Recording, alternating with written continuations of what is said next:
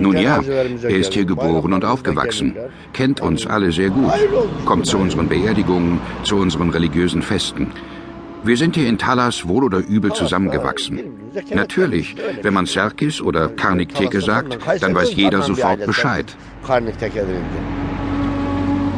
Der Mann, der das sagt, pflanzt gerade ein kleines Bäumchen in einer Ecke seines Gartens in Talas, einem kleinen Vorort der Provinzhauptstadt Kayseri in Zentralanatolien. Er ist etwa Mitte 50, hat einen Bauch, über den sein Polunder nicht ganz reicht und einen freundlichen Schnauzbart. Seinen Namen möchte er nicht nennen, sagt nur, dass er ein Nachbar von Sarkis Teke ist und mir gerne den Weg zu ihm beschreibt. Gleich hier runter, dann die nächste links an der Ladenfront vorbei, rechts den Hang etwa 50 Meter weiter bis zu dem Haus mit den zwei Löwen am Portal. Es ist nicht zu verfehlen, hat er gesagt, das frisch renovierte Haus. Ich folge der Wegbeschreibung, komme aber an keinen Läden vorbei. Links und rechts nur Ruinen, eine zerfallene Front mit verrosteten Eisentüren, nur die in Stein gemeißelten Ornamente lassen erahnen, dass dies hier einmal herrschaftliche Häuser gewesen sein müssen. Dann wieder eine Ruine.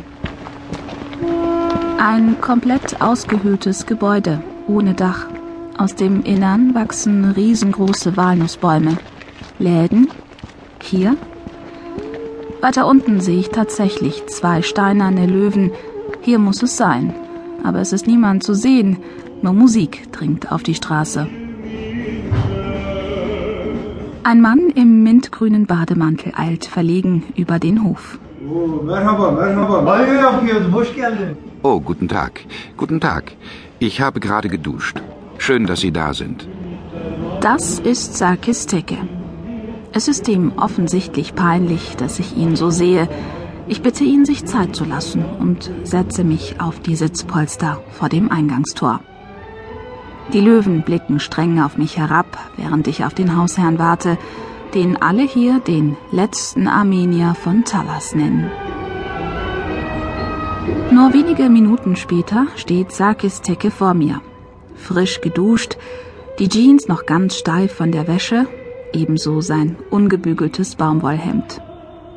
Er strahlt mich aus seinen dunklen Augen an. Sein Mund um den herum er einen sorgfältig gestutzten Bart trägt, der am Kinn schon ergraut ist, formt sich zu einem breiten Lächeln. Er scheint sich sehr über meinen Besuch zu freuen. Wir werden gemeinsam frühstücken. Ich habe auch noch nicht gefrühstückt. Bitte kommen Sie. Soll ich nicht meine Schuhe ausziehen? Warum denn das? Tritt deine Schuhe hier ab und komm herein. Sollen wir hier frühstücken oder doch lieber dort in der Sonne? Wie hättest du es gerne? Keine Umstände, bitte. Was denn für Umstände? Ich habe doch auch noch nicht gefrühstückt. Mir reicht ein Tee. Ich trinke Milch. Sarkis Decke weiß überhaupt nicht, wohin mit seiner Freude. Er wechselt vor lauter Aufregung zwischen einem höflichen Sie und dem vertrauten Du hin und her. Nachdem wir geklärt haben, dass wir beide gerne in der Sonne sitzen wollen, verschwindet er im Haus. Aus der Küche dringt das Geklapper von Geschirr. Der mit Steinplatten ausgelegte Innenhof ist frisch abgespritzt. Zwei Apfelbäume spenden Schatten. Nicht ein Blatt liegt auf dem Boden, auch nicht in den Rosenbeeten. In einer Ecke des Hofes steht ein Tisch mit weiß glänzender Satindecke, darauf eine Kristallflasche Eau de Cologne zur Erfrischung der Gäste. Um den Tisch sechs Stühle, ebenfalls mit Sitzkissen aus weißem Satin. Ich traue mich nicht, mich auf sie zu setzen mit meiner Jeans. Alles in diesem Innenhof ist sauber und hat seinen Platz.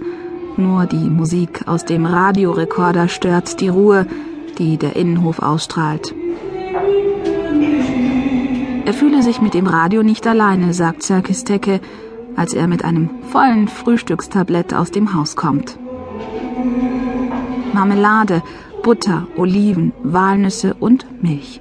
warme Milch, auf deren Oberfläche sich eine dünne Haut gebildet hat.